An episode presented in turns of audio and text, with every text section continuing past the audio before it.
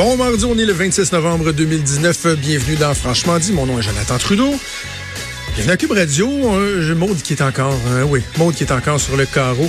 C'est Mathieu Boulay qui est avec moi en remplacement de Maude. Salut Mathieu. Bon matin. Euh, Fred, si tu veux bien, on va fader rapidement la trame parce qu'il y a les Teamsters qui sont en train de faire un point de presse. On va aller à LCN directement. Ça, le propane, c'est pas nous autres qui avons choisi de ne pas le transporter. Ah, c'est... Ils ont mis le priorité ailleurs, c'est tout.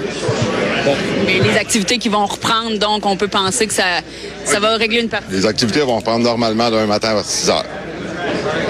Très bien. Merci, M. Gatien. Merci. Vous, M. Gatien, on a entendu. Donc, c'était Alain Gatien, le président du syndicat des Teamsters. Alors, si euh, vous l'avez pas encore entendu au cours des dernières minutes, chez Richard en a fait mention dans son émission, il y a eu entente au cours des toutes dernières minutes. Là, ça vient tout juste de se produire. On n'a pas encore les détails. Entente, en, entente entre le syndicat des Teamsters et le Canadien national, le CN, ce qui veut dire que la grève devrait euh, se terminer euh, rapidement.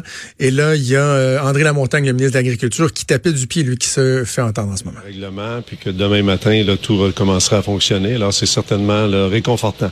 Est-ce qu'on sait quand le propane va commencer à être acheminé aux agriculteurs du Québec? On pensait, on parlait tantôt à M. Overbeck qui exprimait encore de vives craintes ce matin.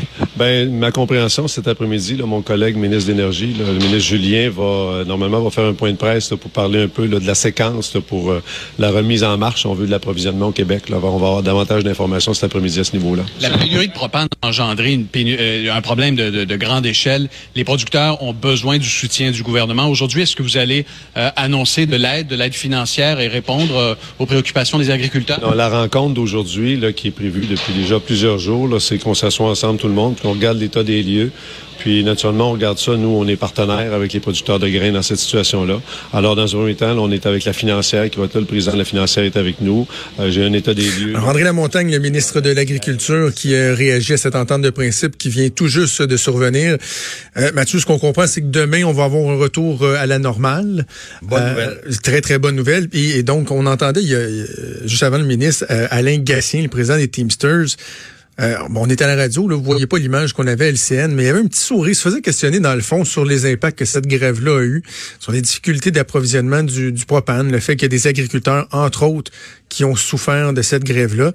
Et avec un petit sourire, il dit, euh, ben, c'est pas nous autres qui avons décidé que le propane euh, était comme plus livré.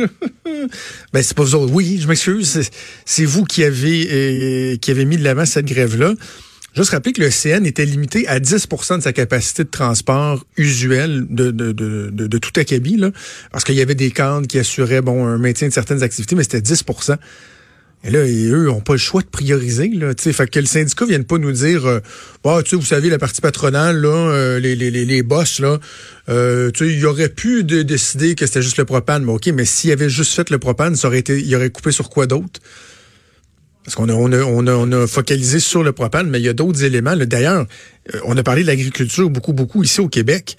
Sauf qu'il y a une usine de potasse en Saskatchewan, je pense, qui a dû fermer ses portes, qui a dû arrêter la production. Il y a des pétrolières qui ne savaient plus quoi faire avec leur pétrole. Ils n'étaient plus capables de l'acheminer. Des compagnies euh, qui font la deuxième transformation ou qui font des coupes de bois qui étaient plus capables d'envoyer leur bois, donc plus capables de couper du bois parce qu'ils savent plus où le mettre. Il y avait des impacts très, très, très importants. Et Mathieu, tu sais, là, le, conflit, il est réglé, de ce qu'on comprend. Bon, évidemment, les syndicats auront euh, à, voter et tout ça. Mais il y a des questions qui demeurent. Là. En fait, c'est que ça suscite des questions qui sont tout à fait pertinentes, auxquelles on n'a pas de réponse. Euh, et, il va falloir s'attarder à ça. Là. par exemple, notre niveau de préparation comment se fait-il qu'on n'ait pas été capable de voir venir ça? Autant les autorités fédérales que les autorités euh, provinciales. Les agriculteurs aussi, on devrait dire aux agriculteurs, ben, euh, comment ça se fait, vous, qu'il n'y a pas de prévisibilité, qu'il n'y a pas de plan B? C'est toutes des questions qui devront se poser. Puis ça n'a pas été un conflit de plusieurs semaines? Ben non, une semaine. Imagine. On parlera pas de mois, mais juste deux, trois semaines. C'est la catastrophe pour une semaine. J'ose même pas imaginer ça aurait été quoi si le conflit avait duré plusieurs semaines. Un milliard par semaine, les impacts économiques. Ce qui était chiffré, ce que j'ai entendu, un milliard par semaine. Donc déjà, dans l'économie, c'est un problème d'un milliard. Et tu sais, la question du, du pipeline, j'entendais des gens hier dire bah, tu sais, euh, puis, puis, même avec Emmanuel Latraverse, on en parlait hier, Emmanuel disait, bah, tu faut quand même pas mélanger les choses. Tu sais, les, pipelines dont on parle pour acheminer le pétrole de l'Ouest canadien, c'est pas, pas plus du propane qu'il y aurait eu dedans. N'empêche que ça soulève la question sur le transport de ces énergies-là, de ces ressources-là, sur le fait qu'on soit dépendant du train. Tu comment se fait-il que depuis Mégantic, déjà, cette réflexion-là soit pas davantage avancée sur le fait que tant qu'à avoir du pétrole, du propane, des énergies qui sont euh, véhiculées un peu partout au Canada, que j'aime aussi bien que ce soit dans un pipeline construit de bonne façon, qui est pas 100% euh, t'as pas de risque zéro. Ça existe pas. ça avance pas vite parce que Mégantic, ça fait plus de six ans déjà. Ben oui. Mais même à ça, ben en fait, c'est qu'on oublie, on est passé à autre chose. Ouais. Puis on dit, ah, pipeline, pipeline. Puis François Legault dit, non, non, il n'y a pas d'acceptabilité sociale, il n'y a pas d'acceptabilité sociale. Ben, il n'y avait pas d'acceptabilité sociale pour un projet, un projet énergie qui avait été bâclé, qui avait mal été vendu. Mais demandez aux gens aujourd'hui ce qu'ils pensent des pipelines. Pardon. Si on avait transporté notre propane dans, dans un pipeline, là, ou si on avait un pipeline, et, et, donc je dis, ça, ça, met certains éléments en lumière. L'autre, c'est que c'est pas demain la veille qu'on aura plus besoin de ces énergies-là.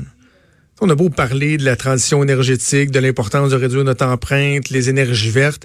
Les agriculteurs qui utilisent du propane pour chauffer les petits veaux, là, pour sécher le grain, là, ils vont encore en avoir de besoin pour 5 ans, pour 10 ans, pour 15 ans, pour 20 ans. Tu sais, ces énergies-là, c'est-tu pour 20, 40, 50, 60 ans qu'on va en avoir de besoin?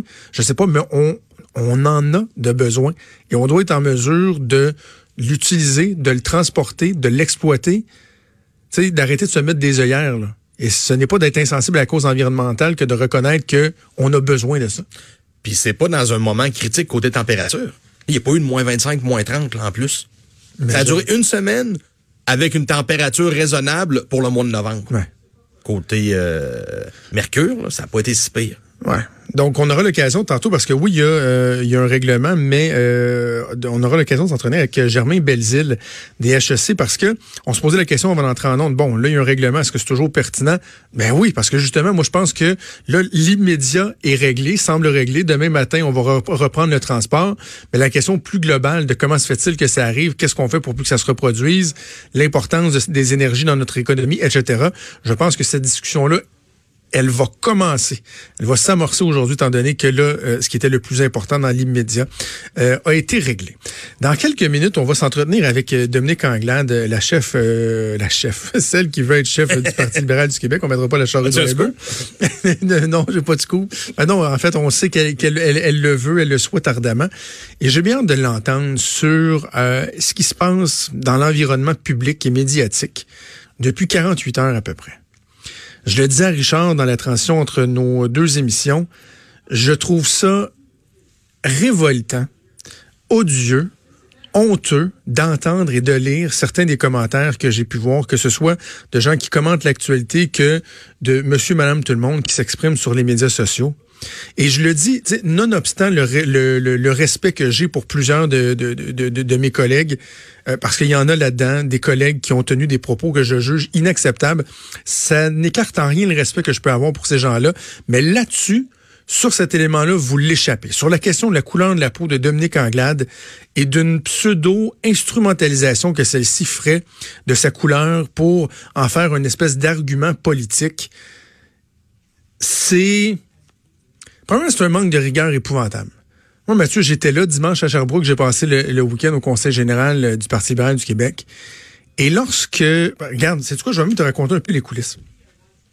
Là, dans la salle de presse, à quelques occasions avec, avec les collègues des médias, puis à un moment donné, j'ai des collègues qui se sont questionnés, qui ont dit, tu sais, il y a eu deux chroniqueurs euh, dans deux dans deux médias différents, Michel David dans le Devoir, Denis Lessard dans la presse, qui, dans une chronique le matin, font référence euh, au fait que Mme Anglade est une représentante des communautés culturelles, donc évidemment qu'elle a la peau noire, et qu'il y a des sources anonymes, tu sais, qui sont pas nommées au Parti libéral du Québec, qui se demandent si c'est pas un obstacle, ça, dans certains coins du Québec, ça peut pas être un obstacle. Moi, personnellement, je te dis tout de suite, je l'ai pas entendu, ça. Je sais pas de qui ils ont entendu ça. Euh, je remets pas en doute leurs compétences. C'est des journalistes euh, rigoureux. S'ils l'ont écrit, c'est parce que quelqu'un leur, leur a dit. Je fais juste dire que moi, moi, je l'ai pas entendu. Et il n'y a pas de nom. Donc, mes collègues journalistes se, se questionnent en se disant, est-ce que est-ce que c'est pertinent de lui poser la question à Mme Anglane? Parce qu'après tout, il y a deux chroniqueurs de, de, de, de, de, de carrière très en vue qui abordent cette question-là. Donc, est-ce que c'était beau ou est-ce qu'on peut aborder la question avec, avec la candidate? Moi, j'échange avec mes, avec mes collègues, je dis, ben, c'est délicat, mais je pense que tout peut se dire quand c'est bien dit. Euh, et, et, donc, la, la, conclusion à laquelle mes, mes, mes, collègues en sont venus, et ils ont questionné Mme Anglade, et ça a été fait très correctement, avec délicatesse, avec doigté. Mais ce que je peux vous dire, c'est que Mme Anglade, clairement, était inconfortable de répondre à ces questions-là à un point tel que ça a pris une relance, deux relances. Tu sais, ça n'a pas été une instance comme quand tu vois des fois des journalistes cuisiner un policier qui est dans une gestion de crise. Mais tu sais, vraiment, comme c'était pas clair dans sa réponse, ils ont demandé des précisions, ben, elle a fini par, par s'exprimer. Donc, il y a des journalistes qui ont fait leur travail et il y a une candidate qui, elle, a fait son travail de répondre aux questions. Parce que c'est ça, sa job. Et là, bon, donc, la conclusion, c'est que Mme Anglade dit oui. Je, je pense qu'au Québec, on est prêt pour avoir une chef de parti, une première ministre euh, de couleur. Donc, ça, c'est une chose. Là, à partir de là, tout le monde peut s'exprimer, là. Moi, je peux choisir que, je, à, la base, je trouve que c'est un non-débat. Que dans ma tête, c'est clair qu'on est rendu là en 2019 et qu'on devrait pas avoir à se poser la question, là. Effectivement. Tu sais, hier, j'en ai pas parlé de ça. Dans ma tête, c'est un non-débat. Je comprends que, bon. Donc, on peut s'exprimer là-dessus. Mais de prêter des intentions à Dominique Anglade, comme je l'ai vu dans bien des endroits, de penser qu'elle instrumentalise la couleur de sa peau à des fins politiques, de la juger sévèrement par rapport à ça, de la définir, de la qualifier, de dire que ses propos sont calamiteux, par exemple, sans même savoir de quoi il en retourne ou d'avoir fait le minimum de travail pour savoir est-ce que c'est elle qui a mis ça de l'avant où elle n'a fait que son travail, qui est de répondre à des questions. Je disais quelqu'un sur Twitter qui me disait, ben, avec qu'à pas répondre, ben oui. après ça, on reprochera aux, politiciens de pas répondre aux questions. Je trouve que sur une question aussi sensible que ça, je le répète, c'est odieux de prêter des intentions à une personne. Sans compter que là, il y a des centaines, je dis des centaines, c'est des milliers de gens qui commandent sur les médias sociaux. Moi, j'ai juste vu quelques publications, là, j'ai même pas envie de nommer les gens. C'est pas du règlement de compte, je le dis. La plupart des gens à qui je reproche ce qui, ce qui, ce qui est dit, c'est des gens que je respecte de façon générale. Mais là-dessus, vous l'avez échappé solidement. Solidement. Parce que là, il y a des centaines de personnes qui commandent ça. Et d'ailleurs, à travers le tas, j'ai vu des commentaires assez racistes, merci.